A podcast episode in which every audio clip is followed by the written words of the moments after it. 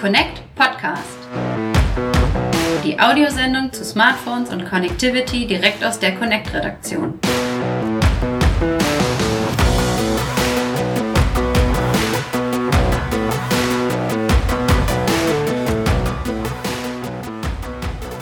Hallo liebe Hörer und herzlich willkommen zu einer neuen Ausgabe des Connect Podcast, Folge 23. Es ist nicht ganz die weihnachtliche 24 geworden, aber da diese Ausgabe kurz vor dem Weihnachtsfest erscheint, denke ich, geht das in Ordnung oder was meinst du? Ja, passt perfekt, würde ich sagen. Genau, die zweite Stimme, die Sie hören, ist mein lieber Kollege Lennart. Hallo. Ja, hi Steve. Genau, und meine Wenigkeit Steve, wir sind wieder hier für Sie da im Podcast-Studio der Connect, direkt angrenzend an das Testlabor der Video, wo Fernseher getestet werden. Welch Zufall. Welch Zufall, denn wenn Sie den Beschreibungstext dieser Folge schon gelesen haben, dann wissen Sie schon, worum es geht.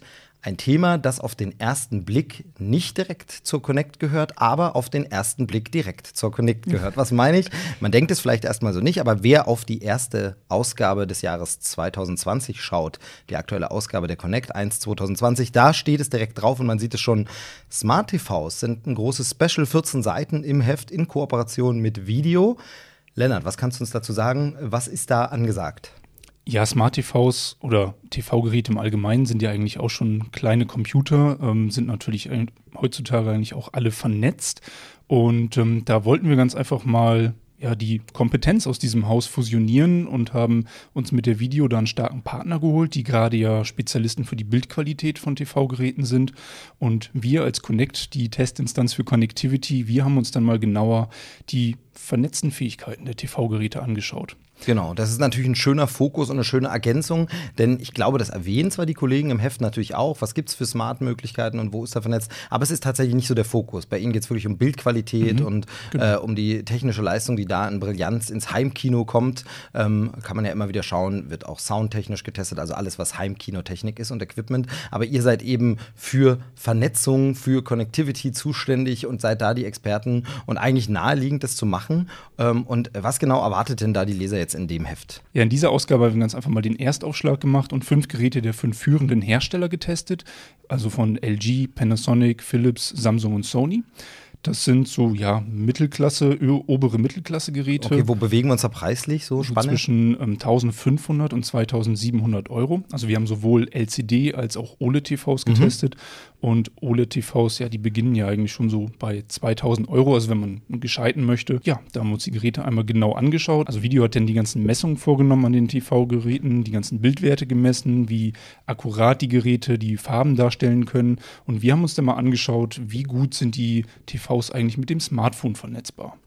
Und da gibt es schon sehr viele Gemeinsamkeiten zwischen den Herstellern. Ähm, viele Grundfunktionen sind da gleich. Also beispielsweise, du kannst mittlerweile fast jeden Mittelklasse-Fernseher mit der Sprache steuern, mhm. ähm, über die Fernbedienung, ähm, wahlweise über Amazon Alexa oder den Google Assistant zum Beispiel. Da gibt es also dezidierte Knöpfe, wo du dann den Fernseher mit der Sprache steuern kannst.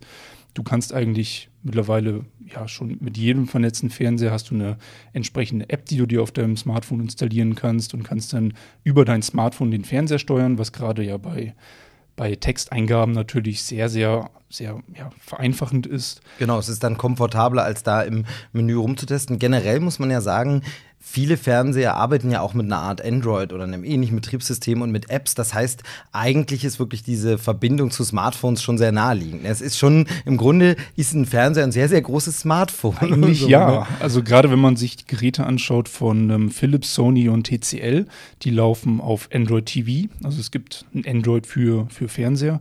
Und ähm, da ist die Vernetzung natürlich besonders gut zwischen TV-Gerät und Smartphone.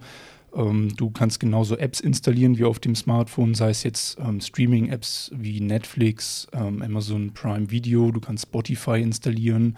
Ähm, du kannst dann via Chromecast beispielsweise, wenn du auf dem Smartphone gerade ein Video schaust auf YouTube, kannst du es dann über Chromecast sofort an den Fernseher weitergeben. Also es ist so eine schöne nahtlose Vernetzung, die man sich damit ins Haus holt.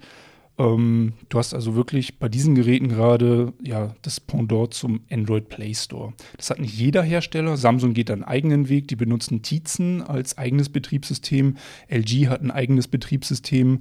Aber ähm, die Grundfunktionen, also wie die Sprachsteuerung beispielsweise oder dass du die Apps aufs TV-Gerät holen kannst, die sind eigentlich bei jedem Hersteller gleich heutzutage. So, du hast jetzt schon ein paar Unterschiede genannt äh, der verschiedenen Hersteller und Systeme. Vielleicht äh, gehen wir da noch mal ein bisschen einzelner durch, was ihr euch angeschaut habt. Ähm, ich würde sagen, ich, ich nenne dir quasi immer so den Hersteller und du sagst mal, was es da vielleicht so zu sagen gibt dazu. Ähm, äh, fangen wir mal an mit LG. Wie sieht es da aus? Wie ist man da Smart TV-mäßig äh, aufgestellt?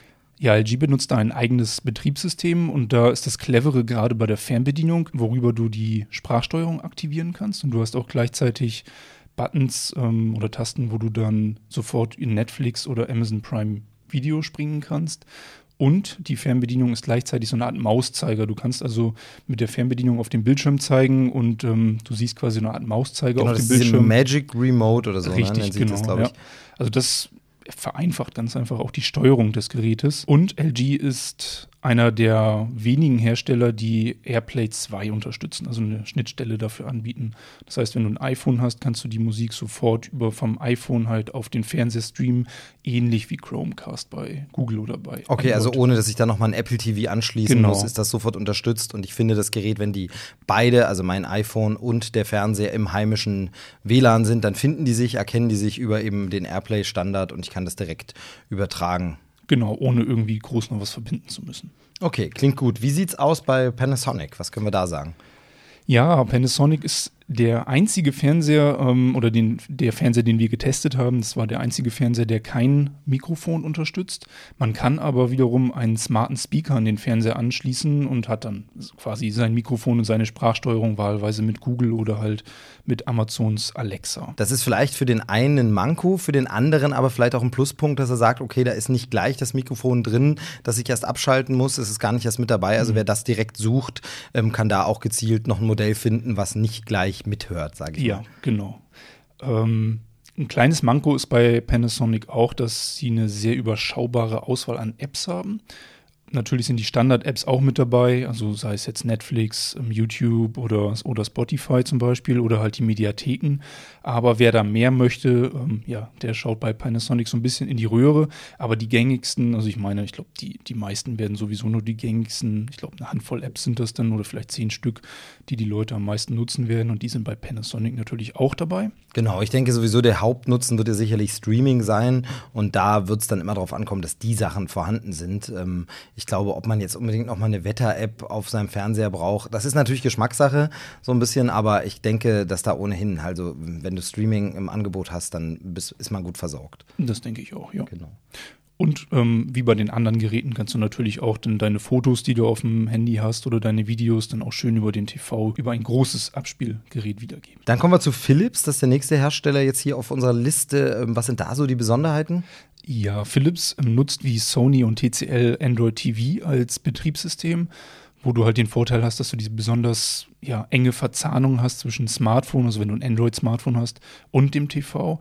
Du hast da eine super Vernetzung eigentlich über Chromecast, kannst du die Inhalte halt super schnell dann auf dem ähm, TV-Gerät wiedergeben, sei es jetzt YouTube oder ähm, direkt aus der Musik-App zum Beispiel. Und du hast wirklich das Pendant zum Google Play Store, also eine sehr, sehr große Auswahl an TV-Apps, die du da zur Verfügung hast.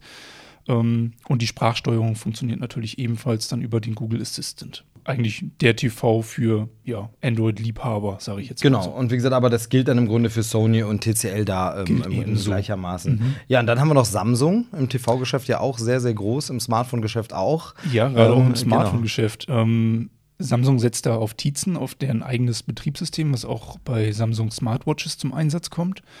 Und ähm, ja, Steuerzentrale ist da eigentlich diese Smart Things App von Samsung, ähm, sowohl, also wo du halt den TV dann über das Smartphone steuern kannst. Und da kannst du halt auch deine ganzen Geräte vom Smart Home kombinieren, in dieser App zusammenfassen und dann dein Smart Home auch über den Fernseher steuern, was auch eine sehr, sehr schöne Idee ist eigentlich. Also wer jetzt viele Smart Home Geräte zu Hause hat, für den ist vielleicht Samsung eine ganz gute Wahl. Genau, das ist natürlich dann auch ein spezieller Fokus, den sich da der Hersteller gesetzt hat. Ähm, Finde ich einen interessanten Ansatz, denn also den Fernseher hat man eigentlich immer.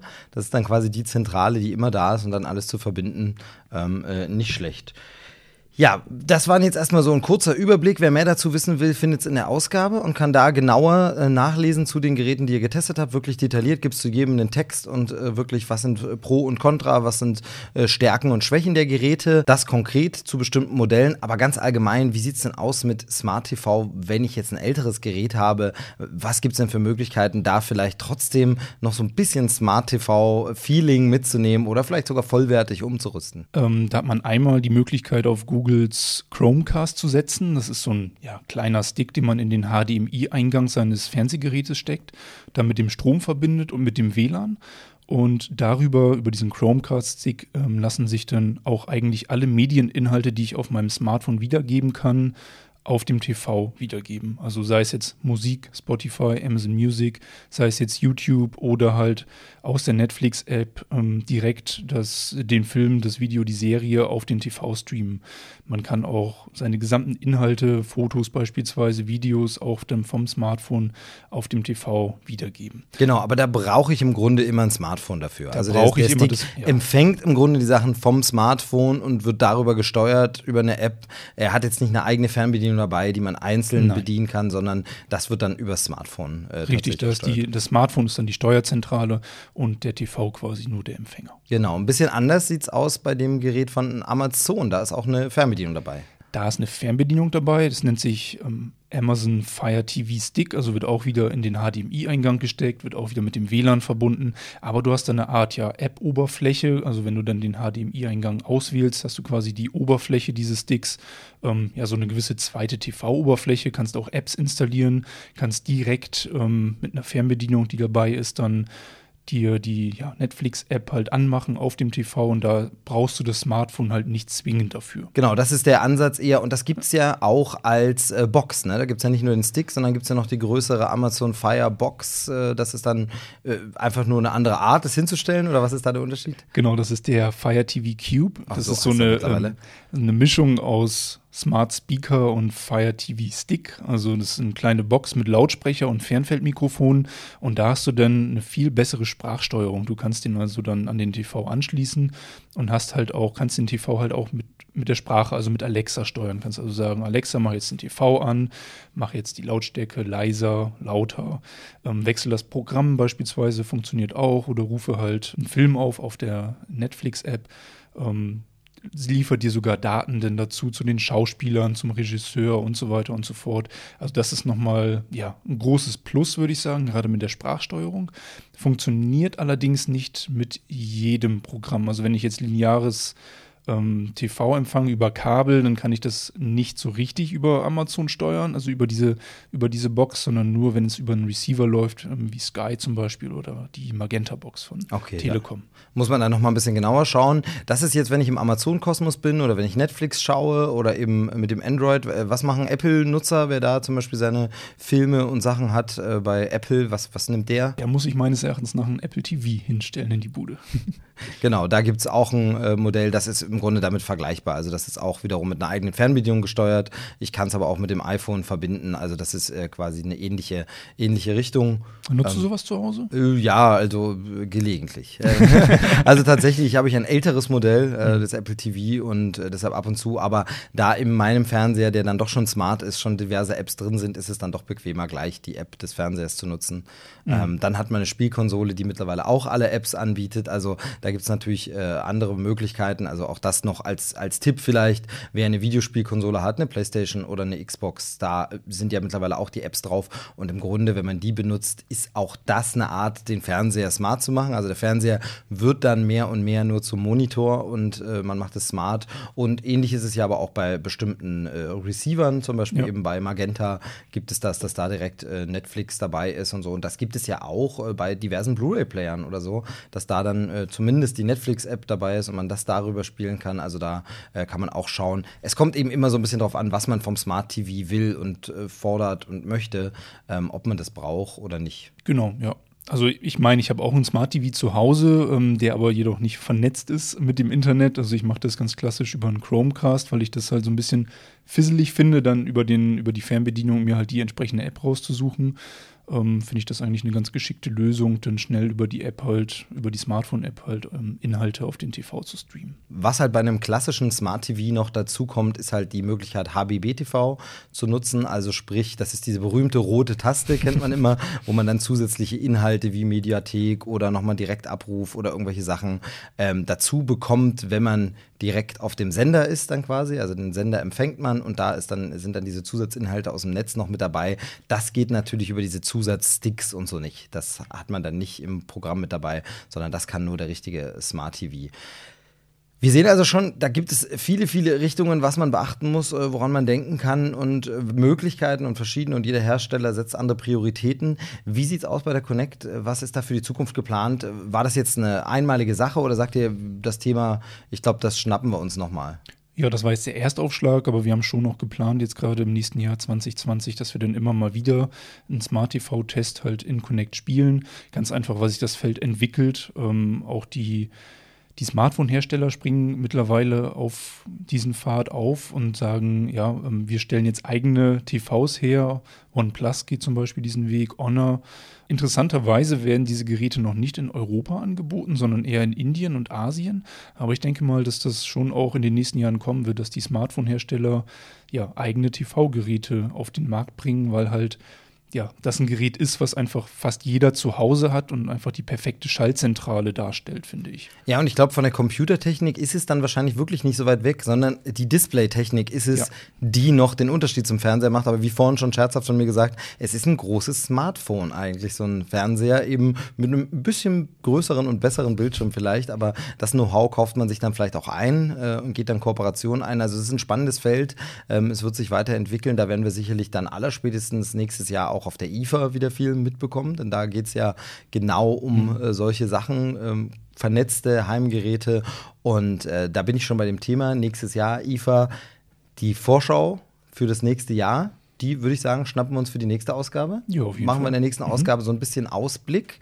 Für dieses Jahr soll es das hier im Grunde gewesen sein sagen wir, das war jetzt mal so das Thema. Angeschnitten, wie immer gilt natürlich, schreiben Sie uns podcast.connect.de, wenn Sie konkrete Fragen haben, zum Beispiel zu diesem Thema. Wenn wir da mal was konkreter beleuchten sollen, dann äh, machen wir das sehr, sehr gern. Aber auch andere Themenvorschläge oder generell Rückmeldungen, wie Ihnen denn dieses erste Jahr des Connect Podcasts, das jetzt zu Ende geht, ja, äh, also gefallen wir, hat. Wir sind eins geworden. Ja, am Grunde. Ne? Ja, also nein, noch nicht ganz. Ich glaube, äh, das ist dann Anfang nächstes Jahr. Aber mhm. wir haben mhm. jetzt ein, das erste Jahr quasi äh, überstanden und äh, das mit 23, fast 24 Folgen ähm, also, ich äh, glaube, sehr, sehr schön. Da freuen wir uns auf Feedback, äh, positives, aber gern auch kritische Anmerkungen. Und äh, ansonsten bedanken wir uns, dass Sie in diesem Jahr zugehört haben und äh, wünschen noch was. Ja, nämlich eine frohe Weihnacht. Und einen äh, guten Rutsch ins neue Jahr. Dann hören wir uns wieder hier beim Connect Podcast. Bis zum nächsten Mal. Tschüss. Tschüss.